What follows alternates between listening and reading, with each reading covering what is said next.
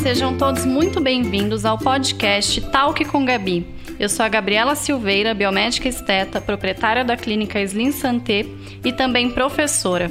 Estarei aqui com vocês toda semana, mais especificamente toda sexta-feira, para batermos um papo leve, porém bastante importante sobre temas ligados à nossa saúde, qualidade de vida e ao nosso bem-estar. Fiquem comigo que eu já volto.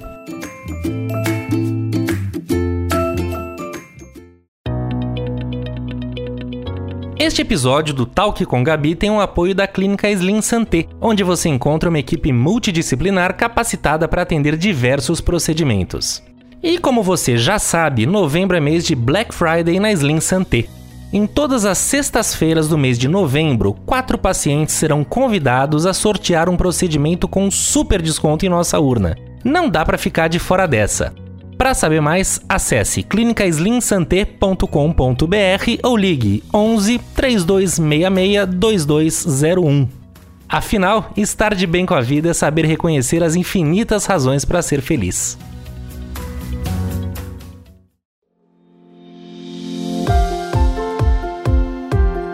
Estamos de volta, pessoal. Bom, quem me acompanha nas redes sociais já sabe do que eu vou falar hoje. E a verdade é que esse assunto bombou. Eu adorei ver vocês ali participando. Aliás, eu fiquei até surpresa com a quantidade de dúvidas. Muitas dúvidas bacanas e variadas sobre o assunto de hoje. Mas antes, se você ainda não me segue, ou se quer entrar em contato comigo para tirar suas dúvidas, dar sugestões ou até mesmo fazer críticas, é só me adicionar no Instagram, arroba doutora Gabriela Silveira. Bom, mas vamos ao que interessa. Hoje eu vou contar para vocês toda a verdade daquilo que ninguém conta sobre o período de pós-parto e até mesmo sobre a gestação e a relação com o nosso corpo. Infelizmente, essa é uma fase bastante difícil para muitas mães. E quanto mais a gente for capaz de tratar dela com honestidade, com leveza, mais poderemos ajudar outras mulheres a passarem por ela com mais tranquilidade.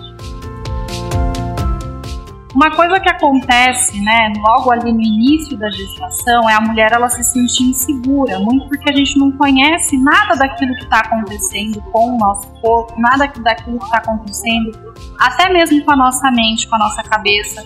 A gente percebe logo no início da gestação uma diminuição de memória, então a gente, eu muitas vezes, gente, não conseguia terminar uma frase eu começava a falar e até mesmo para dar aula, como vocês sabem, eu dou aula, até mesmo para atender nas consultas, eu tinha dificuldade de raciocinar. Eu começava a explicar uma coisa para o paciente ou para o aluno e no meio da frase eu já não sabia mais o que eu estava falando. E eu percebo que isso acontece com a maioria das gestantes, né? Porque o nosso corpo, ele está todo ali programado para segurança e para nutrição do nosso bebê. Então a gente acaba percebendo essa diminuição ali de memória, né? A autoestima foi algo assim que eu percebi também que por vários momentos eu fiquei com a autoestima muito baixa. Então a minha dica para quem tá aí descobriu que tá gestante, que tá grávida, é você se arrumar, tentar se arrumar todos os dias, fazer uma maquiagem, arrumar o cabelo, as unhas, tentar se sentir bonita todos os dias. E o que ajuda muito nessa questão de autoestima é a prática de atividade física, tá? Isso foi algo que eu estou dando de dica para vocês, mas não foi algo que eu consegui fazer na minha gestação, tá? Eu não consegui fazer isso, inclusive se eu engravidar aí uma segunda vez é algo que eu não quero deixar de fazer, porque a minha autoestima ela ficou tão baixa, mas tão baixa que eu não conseguia ver motivo para praticar atividade física, sempre que, sendo que foi algo que a vida inteira eu pratiquei. Então, eu acho que é algo que deve auxiliar muito na questão da segurança, na questão mesmo dessa autoestima que é tão importante para a mulher.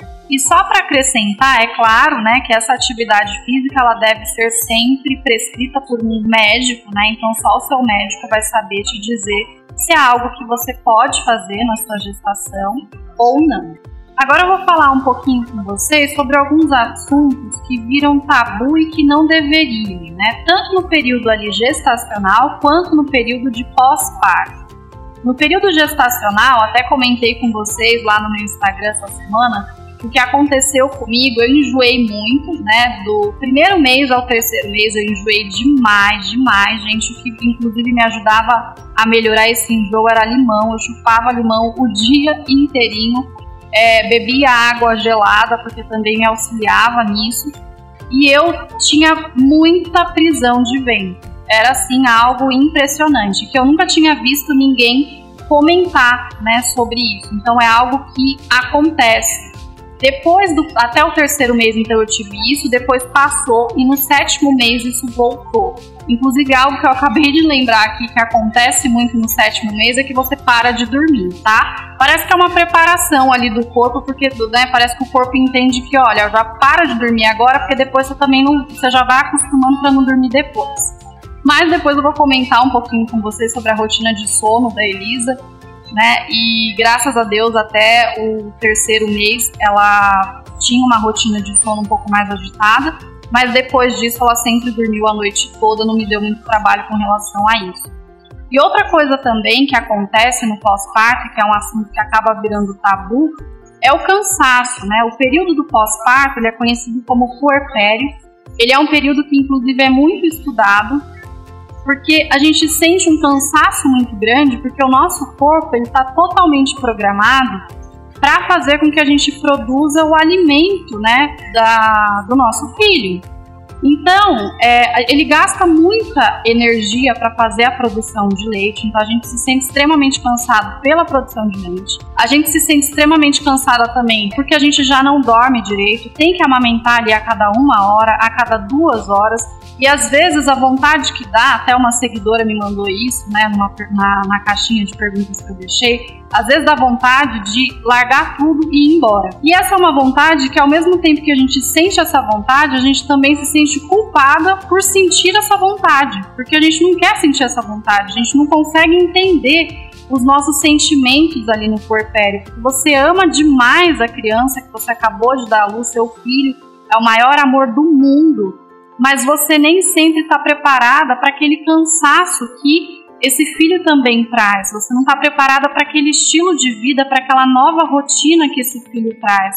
Então, isso é algo que eu senti muita falta quando é, a Elisa nasceu, porque ninguém comentava sobre esse cansaço. Então, às vezes eu sentava e chorava, porque eu falava: Meu Deus, como que eu vou conseguir administrar tudo isso que está acontecendo comigo, essa mudança do meu corpo, eu não me olho no espelho e não me vejo mais do mesmo jeito, é, essa mudança na minha rotina. Agora eu tenho é alguém que depende totalmente de mim, mas que me deixa também muito cansada. Então eu não consegui administrar tudo isso. Eu acho muito importante que você saiba de tudo isso para que você esteja preparada para passar por isso e para que você esteja preparada, inclusive, para receber ajuda porque era outra coisa também que eu tive muita dificuldade de aceitar, aceitar a ajuda de outras pessoas. Então, aceitem ajuda para que vocês consigam passar por esse período de forma mais fácil.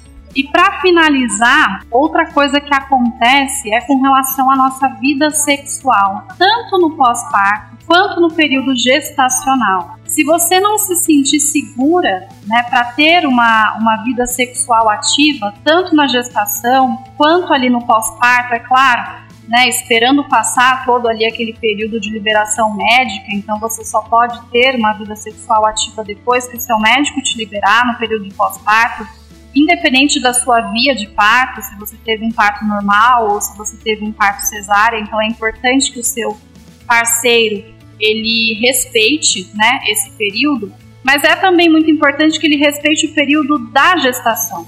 Porque muitas mulheres conseguem ter uma vida sexual ativa no período da gestação, mas outras mulheres elas não conseguem ter uma vida sexual tão ativa assim, ou às vezes nem conseguem ter uma vida sexual, porque é, é, muito estranho. Eu sentia e achava muito estranho eu ter uma relação sexual. Eu sentia como se é, a minha filha estivesse ali no meio daquilo, né? Então, assim, é, é, algo que ninguém comenta, mas que deveriam comentar, porque eu ficava imaginando que aquilo estava acontecendo só comigo, que aquela insegurança ela só acontecia comigo.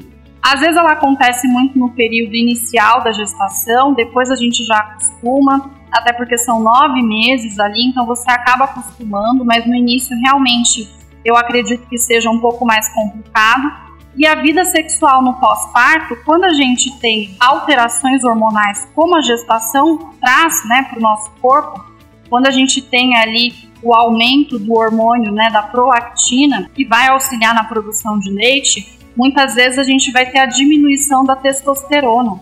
E a mulher, ela tem testosterona, o que vai ajudar na libido, mas ela fica muito diminuída no pós-parto, porque realmente o nosso corpo está focado em produzir o alimento do nosso filho, né? E com testosterona baixo, a libido vai muitas vezes embora. Então, eu sugiro que no pós-parto, passando ali o período de quarentena, que você passe com seu médico ginecologista, que você é, verifique como está a sua testosterona e caso você tenha alguma alteração de testosterona, que é muito comum isso acontecer, que você faça a reposição disso para que a sua vida sexual ela volte. E acreditem, gente, vai voltar, vai ser como era antes, mas leva realmente um tempo. Tá? O nosso corpo para voltar totalmente ele vai demorar aí em média um ano, nove meses a um ano. Agora eu vou responder algumas perguntas que vocês me deixaram lá na caixinha do Instagram. Então a Lili me perguntou o seguinte: Como que você cuidou da pele na gestação? Mustela e Bio-Oil recomenda para estrias? Eu cuidei, Lili, com a, o hidratante Mustela, assim, eu passava na, na mama, eu passava bastante na barriga, é, passava na região dos flancos, passei bastante no, no bumbum. Eu, inclusive, mesclava o creme Mustela com o Mater Skin, tá? O Bio Oil eu passei no início da gestação, mas depois eu não passei mais, porque chegou ali o período de verão e tudo mais, e eu não gostava daquela textura oleosa que o Bio Oil tem, né? E uma dica que eu dou para vocês é o seguinte, gente. Eu me esqueci de passar no interno de coxas. Não que eu me esqueci, eu passava, mas eu não focava no interno de coxas. E foi onde saiu estrias, tá? Uh, eu não tive nenhuma estrias na mama, nem na barriga, mas no interno de coxas algumas estrias saíram. Uh, mas eu considero que foi por conta dessa falta de cuidado mesmo da região. Então eu indico Mustela e o Mater Skin, são ótimos cremes. Agora eu sei que não foi a pergunta da Lili, mas tem muita gente que pode ter essa dúvida, né? Como que a gente cuida da pele do rosto na gestação? A gente tem ali diversas alterações hormonais, tem gente que desenvolve inclusive melasma na própria gestação, a pele já começa a manchar. Tem gente que tem muita acne, eu inclusive tive muita, muita acne, né? E o que a gente faz nesse período que a gente não pode usar quase nada no nosso rosto? Gente, tem que ter paciência mesmo. O que eu fazia frequentemente é a limpeza de pele. Não deixava de usar vitamina C também no meu rosto, porque eu acredito que a vitamina C, por, por ter um efeito ali antioxidante, por ser um produto que a gente pode usar durante a gestação, ela também pode fazer com que a gente pode auxiliar ali na prevenção do melasma e das manchas. Graças a Deus eu não tive melasma, mesmo tendo uma mãe com melasma, então é, eu tenho né, toda a genética do mundo para ter melasma e não tive. Passei muito protetor solar, inclusive, para não ter melasma. E na questão ali de acne, a gente não pode realmente usar nada. O único ácido que a gente pode usar é o ácido azelaico. Então é somente esse ácido que pode auxiliar tanto na questão de acne quanto na questão de pele manchada e limpeza de pele. A Vanessa me perguntou o seguinte: você conseguiu amamentar a Elisa? E como foi essa fase? Sim, Vanessa, eu consegui amamentar a Elisa, foi maravilhoso, graças a Deus. Eu não passei é, pelo que muitas mulheres passam, às vezes, de ter é, ali a mama machucada, o bico do peito machucado. Inclusive, gente, quem tiver isso, a laser terapia auxilia demais nesses casos, tá? É algo que sempre tem em clínica de estética, ou que você pode consultar aí o seu médico e que te auxilia demais ali na cicatrização da mama. É, existem aparelhos, inclusive, que você utiliza até mesmo em casa, que você pode comprar para fazer o laser em casa. Mas eu não tive isso, tá? Eu consegui amamentar super bem, já no próprio hospital. Mas, gente, no início, na primeira semana ali, é, a amamentação ela dói, tá? Então a gente não tá acostumada, ela dói, não é essa coisa linda assim quando a Elisa começava a sugar, eu sentia muita dor e daí me dava muita cólica também. Eu não sei se todo mundo sente isso, mas ali no hospital, é, quando eu estava amamentando a Elisa, enquanto ela sugava a mama, eu sentia o útero contrair e me dava muita, muita cólica. Então era uma dor né, de cólica do útero e ainda a dor dela sugando. Então, assim, não é aquela coisa totalmente linda, não. Mas graças a Deus, ela fazia uma sucção bem feitinha. E aí, com isso, ela não me machucou. Mas eu tive auxílio é, de um curso do próprio hospital onde eu tive. Eu tive a Elisa aqui em São Paulo, na maternidade São Luís. Fui super bem tratada, inclusive se eu fosse ter outro filho, com certeza eu teria lá de novo e elas passam no quarto ensinando mesmo como amamentar.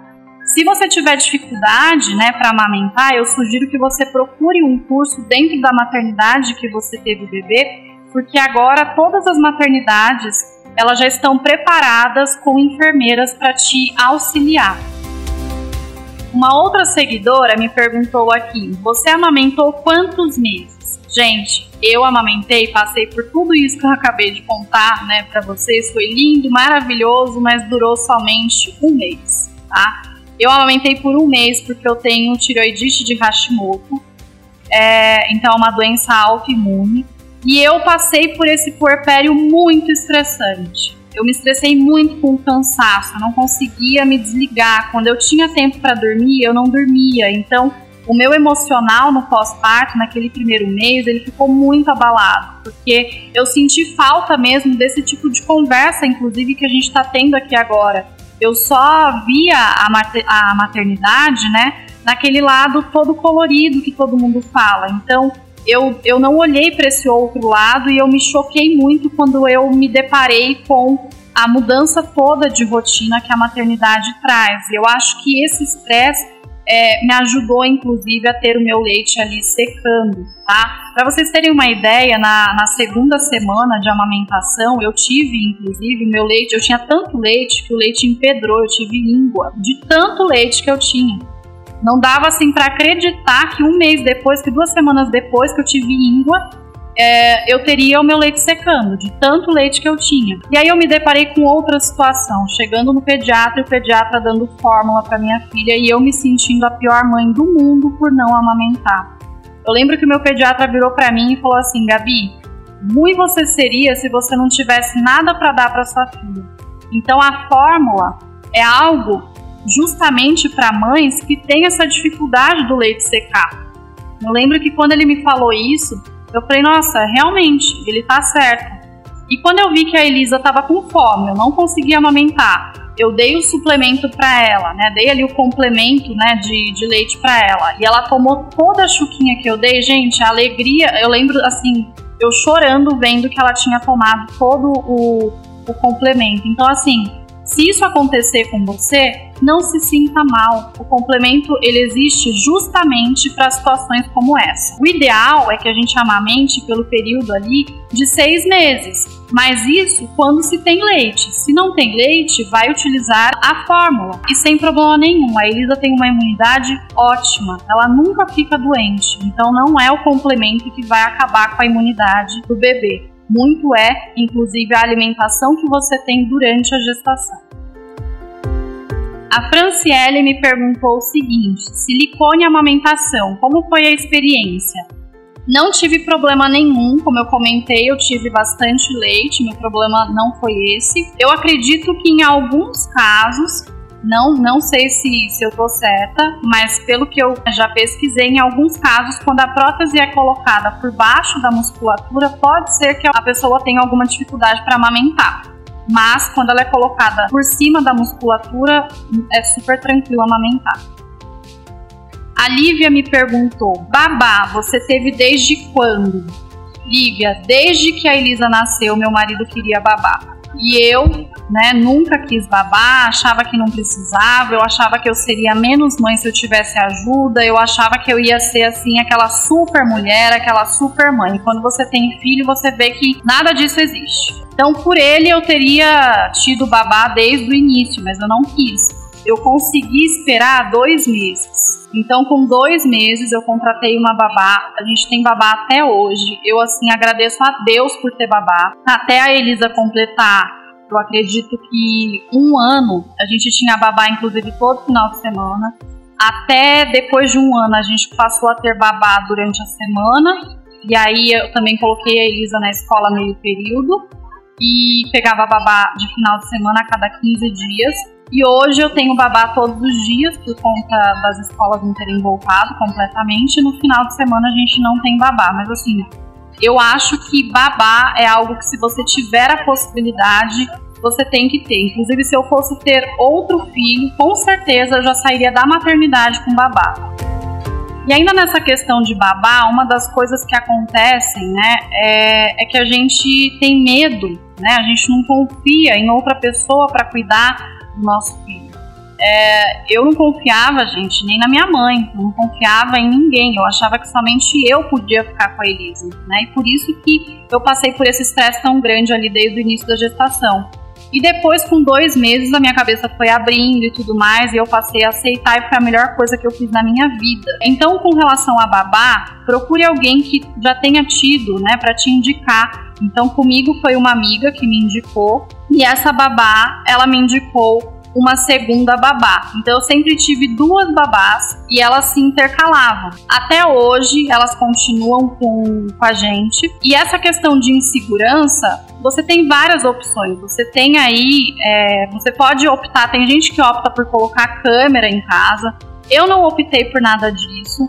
É, tem gente que opta por babá eletrônica dentro do quarto e aí, né, fica ali olhando enquanto tá no quarto. Eu não optei por nada disso. Eu acho que a gente tem que confiar na pessoa que a gente contratou, confiar na indicação, porque eu acho que também não adianta nada você querer descansar, você querer levar uma, uma vida além também de ser mãe, se você deixa o seu filho com outra pessoa e você fica o tempo inteiro ali olhando o seu filho. Então acaba que você não descansa.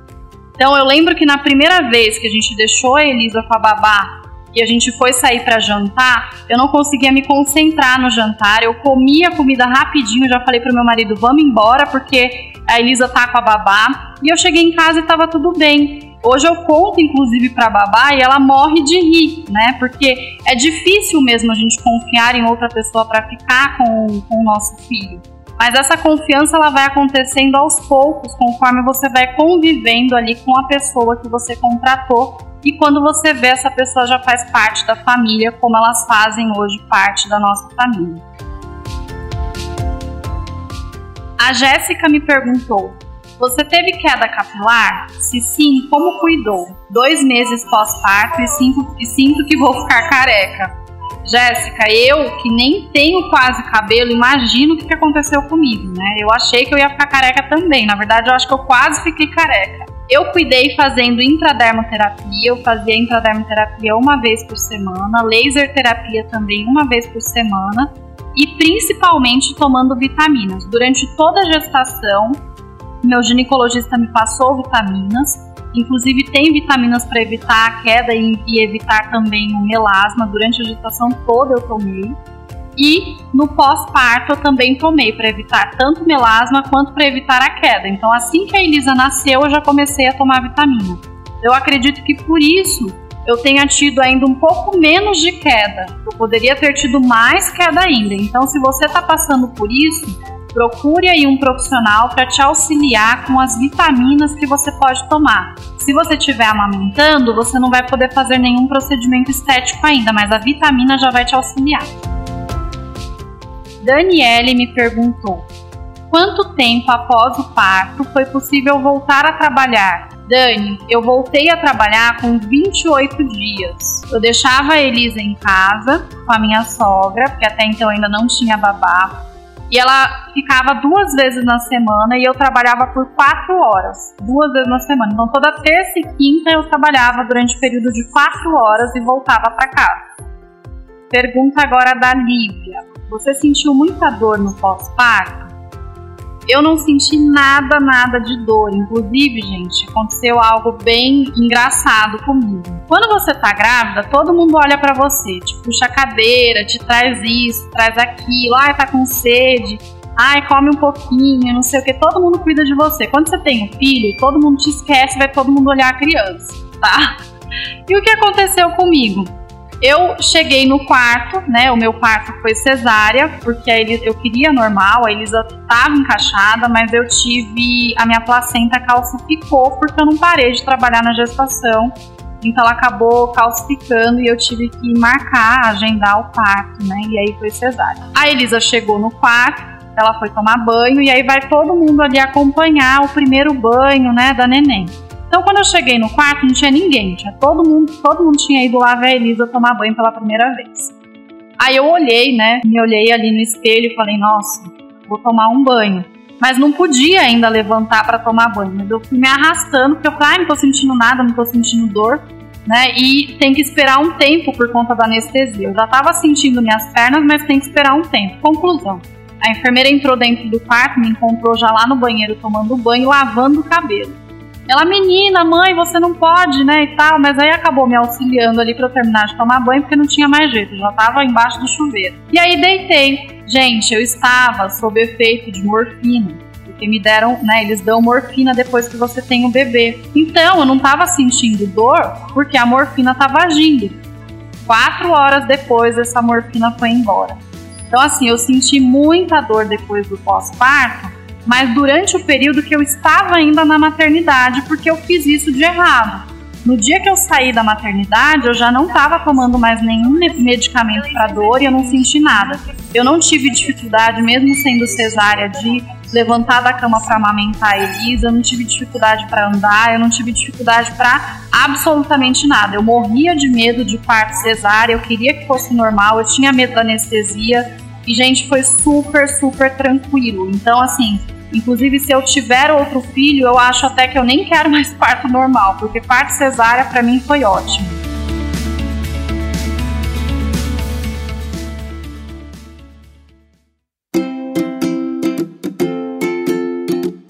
Esse foi o podcast de hoje, onde falei algumas verdades sobre esse período de puerpério, essa fase tão importante também tão complicada para nós mulheres.